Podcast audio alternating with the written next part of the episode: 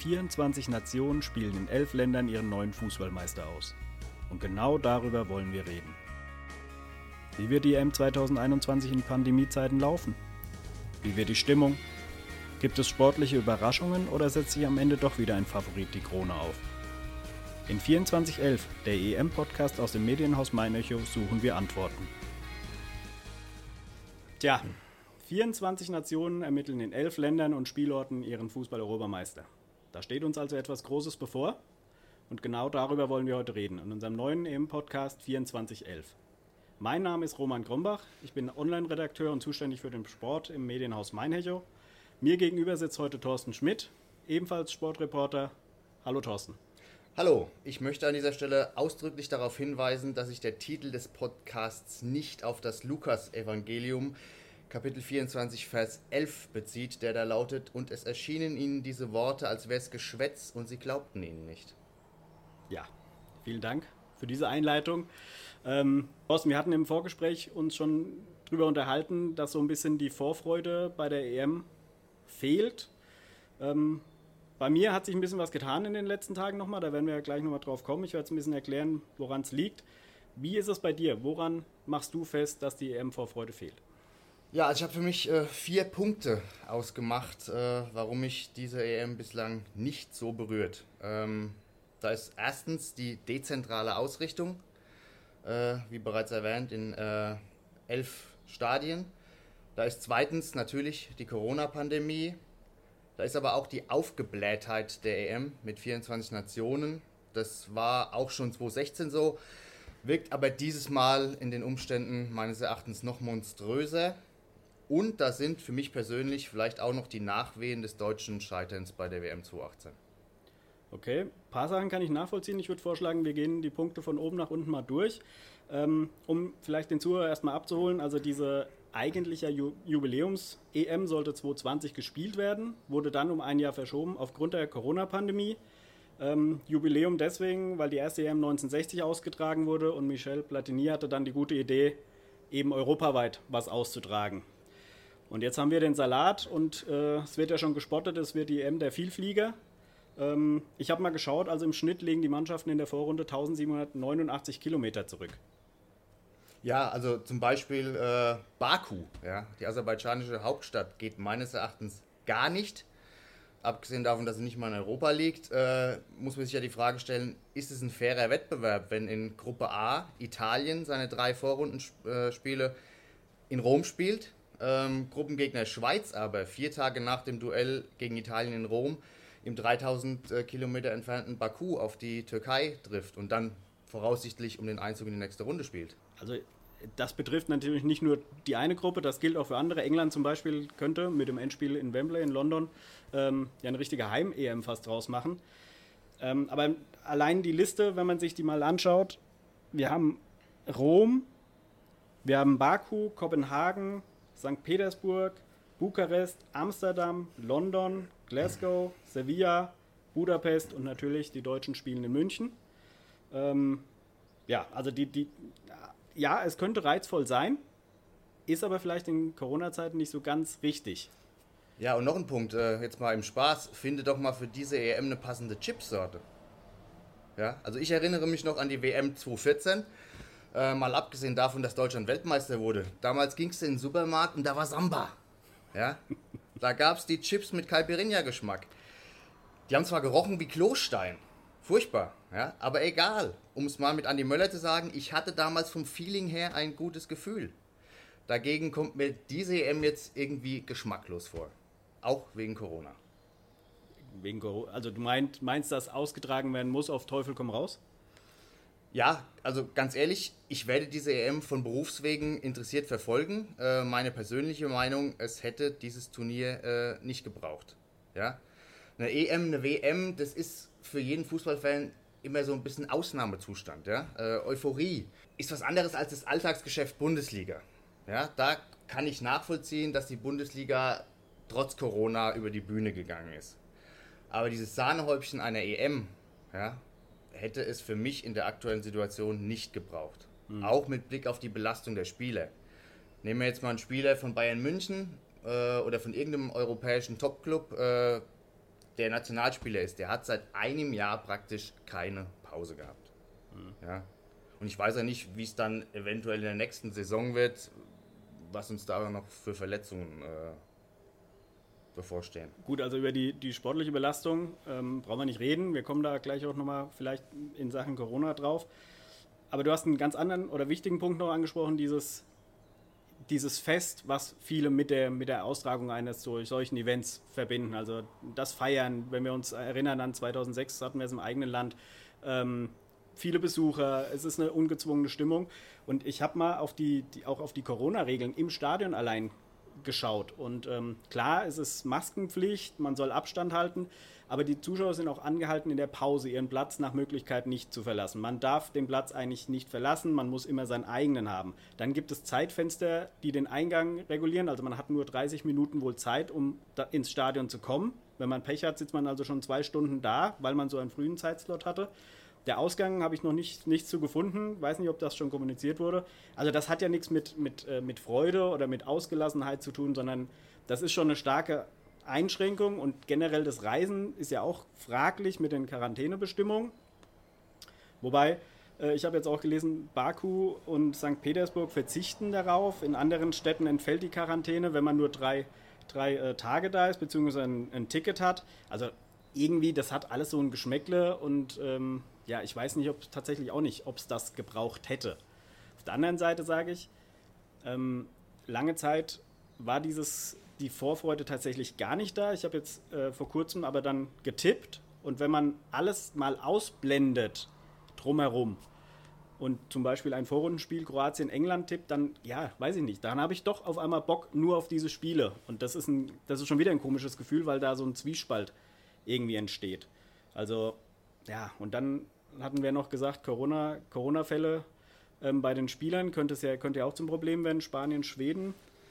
Ja, also äh, für mich steht auch schon ganz klar fest, äh, die UEFA hat ja auch vorgesehen im Reglement, ähm, wenn eine Mannschaft eben nicht äh, 13 Spieler inklusive eines Torwarts aufbieten kann, äh, dann wird das Spiel eventuell am grünen Tisch entschieden, mit, mit 0 zu 3 gewertet. Ja? Und, und spätestens, wenn es dazu kommen sollte, ähm, wäre für mich das ganze Turnier also endgültig gelaufen. Ja? Und es ist doch auch grotesk, wenn man sich die Situation bei den Spaniern anguckt. Ja?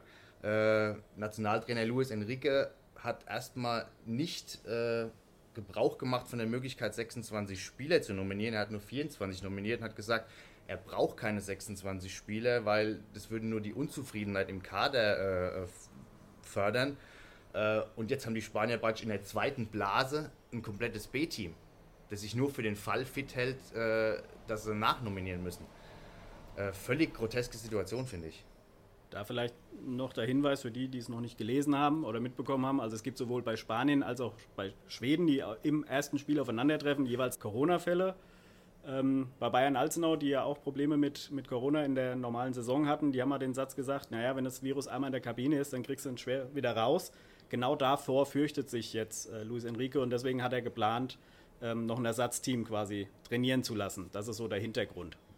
Ja, jetzt lief aber auch heute über Agentur, dass sie jetzt überlegen, ob Spanien jetzt doch noch eine BioNTech-Impfung kriegt. Ja, das wäre ja auch ein massiver Eingriff in, in, in die Wettbewerbsfähigkeit eventuell. Ja. ja. da kann man drüber nachdenken, ob das für die Spieler jetzt zu dem Zeitpunkt, vor allem das wurde ja, glaube ich, vor ein paar Wochen noch abgelehnt. Da gab es die Überlegung schon mal, wurde abgelehnt. Genau, hat das äh, zuständige Ministerium in Spanien abgelehnt. Jetzt wollen sie eventuell doch, aber dann auch noch BioNTech, also nicht Johnson Johnson, wo eine Einmalimpfung reicht, ja. sondern äh, BioNTech, da wäre die zweite dann mitten im Turnier fällig. Ähm, ja, also der reguläre äh, Wettbewerb steht da für mich ein bisschen in Frage. Mhm. Eine weitere Ursache oder eine Säule, wo du gesagt hast, naja, das passt mir nicht so ganz, ist der Modus. Wo siehst du da die Schwierigkeiten oder woran machst du es fest? Ja, ich mache es fest an dieser Aufgeblähtheit. Ähm, man muss sich mal überlegen, ähm, 24 Nationen, ähm, die UEFA hat, äh, ich glaube, 55 äh, Mitgliedsverbände. Das ist eine Quote, äh, die sich da für die EM qualifiziert von 44 Prozent. Ja, bei einer WM, da qualifizieren sich 32 Mannschaften ähm, von 211 Mitgliedsverbänden. Das ist eine Quote von 15 Prozent. Ja, also diese Relation äh, bei einer EM ist auch nicht durch eine eventuelle größere Leistungsdichte in Europa gedeckt. Mhm. Ja. Also früher war es ja so, die besten zwei Mannschaften einer Vorrundengruppe kommen weiter. Seit 2016 wurde das jetzt abgeschafft und bedeutet natürlich, oder erweitert der, der, der Kreis der Mannschaften, was natürlich bedeutet, dass du irgendwie einen Trick brauchst, um im Achtelfinale auf eine gerade Summe zu kommen, um dann weiterzuspielen. Und das ist nun einfach so geregelt, dass die vier besten, vier besten Dritten ihrer Gruppe auch noch weiterkommen. Dann gibt es dann einen Schlüssel und dann steht erst nach dem letzten Spiel im Zweifel fest, wer denn im Achtelfinale wie aufeinander trifft. Also das ist sehr komplex und ich finde es auch wirklich schade, weil das ist, ja, es nimmt so ein bisschen, dass du schon guckst, wer gegen wen, sondern du musst wirklich bis zum letzten Moment warten, bis du dann im Zweifel, wenn es in der Gruppe F entschieden wird, welche Mannschaften denn wie aufeinandertreffen können. Ja, vor allem, dass du, ich finde es auch störend, dass du nicht mehr nur auf deine eigene Gruppe guckst, ja, mhm. sondern dich, dich, dich mit anderen Gruppen vergleichst, ähm, ob es als Dritter reicht. Ja, ähm, und bei vier Gruppen Dritten, die noch weiterkommen, es ist echt sehr schwer, äh, da auszuscheiden. Ne? Naja, sag das mal den Deutschen in ihrer Gruppe. Ja, äh, kommen wir mal zur deutschen Gruppe. Ähm, mit Sicherheit einer der schwersten, vielleicht sogar die schwerste. Die schwerste, bei der EM. Sagen, ja, tatsächlich. Mit äh, Weltmeister Frankreich, äh, EM-Titelverteidiger Portugal und den jungen Ungarn. Ja, also sehe seh ich natürlich genauso. Ne? Die, die, die Franzosen sind wahrscheinlich einer der Titelaspiranten. Die Portugiesen sind mittlerweile nicht nur Ronaldo, sondern die haben jetzt auch mittlerweile ein richtiges Team in den vergangenen Jahren aufgebaut. Nicht umsonst haben sie die Erfolge. Ja, und die Ungarn, wie du richtig sagst, mit ihrem jungen Team haben wahrscheinlich einfach das riesengroße Pech, dass sie genau in dieser Gruppe gelandet sind. Ähm, auf der anderen Seite die schwere Gruppe, das Abschneiden WM 2018, die Erwartungshaltung ist doch momentan so gering wie nie. Es ist relativ entspannt, würde ich sagen, ja. Ähm, wobei es meines Erachtens ist, ist eine kleine Steigerung schon wieder zu spüren, ja. Ähm, dass die Deutschen sich doch den großen Wurf erhoffen. Meinst ich, du, das kann, könnte dann eventuell auch relativ schnell umschlagen, sodass generell meckert man ja sowieso über viele Sachen und immer wieder. Könnte da dem DFB-Team auch richtig, richtig was blühen, wenn es wirklich in die Binsen geht? Weiß ich nicht. Äh oder, oder gibt es vielleicht auf der anderen Seite diese, diesen Löw-Effekt, so zum Abschluss, ja, eine Ära geht zu Ende nach, ich glaube, 16 Jahren. Also ich, ich tue mir, ich tu mir ganz schwer, äh, die, die Lage jetzt äh, einzuschätzen. Äh, es kann in beide Richtungen gehen. Ähm, wird sicherlich viel darauf ankommen, wie das erste Spiel gegen Frankreich läuft. Ja? Oh, da haben wir die nächste Binsenweisheit. Ja, 5 Euro. Ja. Nee, also, ja, ich gebe dir recht. Also, natürlich, viel wird davon abhängen, wie man ins Turnier startet. Das ist ja immer, mal, ist ja immer wieder so. Ähm, auf der anderen Seite, ich glaube, man muss sich auch nicht kleiner reden, als man ist, wenn man Spieler im Kader hat wie Groß, Müller, Neuer, Gündogan, Rüdiger, Havertz, der jetzt das entscheidende Tor im Champions League-Finale geschossen hat.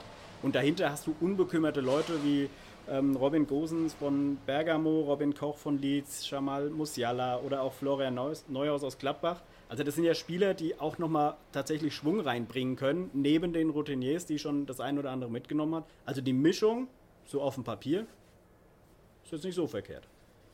Ja, und was man auch so hört aus dem deutschen Lager, äh, scheint ja die Stimmung doch äh, deutlich besser zu sein äh, als vor der WM in Russland. Ähm naja, wobei ich jetzt gelesen habe, äh, Kimmich und Sané sind einander geraten. Daraufhin hat Lothar Matthäus gesagt, es ist doch total super, dass da Emotionen drin sind. Das muss dazugehören. Kimmich hat es danach auch runtergespielt. Also. Ja, man, man kann sich ja reiben. Das, äh, äh, und wenn der, im Training mal der eine dem anderen in die Parade fährt, dann äh, muss, muss es da auch ein paar Widerworte geben. Das ist ja völlig okay. Ähm, aber was halt nicht sein darf, äh, so, so, so, eine, so, eine, drückende Last, so, so eine Niedergeschlagenheit. Ne? Und die ist aber, glaube ich, nicht da. Also wir werden sehen, das äh, Spiel der Deutschen ist tatsächlich ja der Abschluss vom, vom ersten Spieltag. Ich habe an der Stelle noch einen, noch einen Fun-Fact, den ich auch einfach mal einstreuen wollte. Ähm, sag mir doch mal, wie du vermutest, dass die Deutschen zum Auftakt einer EM meistens spielen. Es gibt zwei Ergebnisse, die kommen immer wieder vor. Ah, ich kann mich an 1 zu 1 erinnern. Also mhm. würde ich sagen, das war mal dabei. Mehrmals, Und ja. ich erinnere mich an. Also beim letzten EM-Titel 96 sind wir mit 2 zu 0 gestartet gegen Tschechien. Ähm, könnte auch ein Standardergebnis sein. Genau. Bevor wir jetzt gleich unsere erste Folge auch schon beenden, vielleicht noch ein kurzer Ausblick generell auf den ersten Spieltag. Wir hatten vorhin schon mal gesagt, England, Kroatien, beziehungsweise ich habe das gesagt, freue ich mich sehr drauf. Natürlich ist Deutschland, Frankreich ein absolutes Highlight. Und dann habe ich vorhin noch gesagt, naja, es gibt ja, also zu dir im Vorgespräch habe ich das gesagt, naja, es gibt ja noch Österreich, Nordmazedonien, da muss man, muss man mal gucken. Und dann hast du ja völlig zu Recht gesagt, Moment, irgendeine Mannschaft hat doch gegen Nordmazedonien vor kurzem verloren. Ich kann mich erinnern, dass eine DFB-Auswahl gegen Nordmazedonien äh, verloren hat. Äh, insofern, ähm,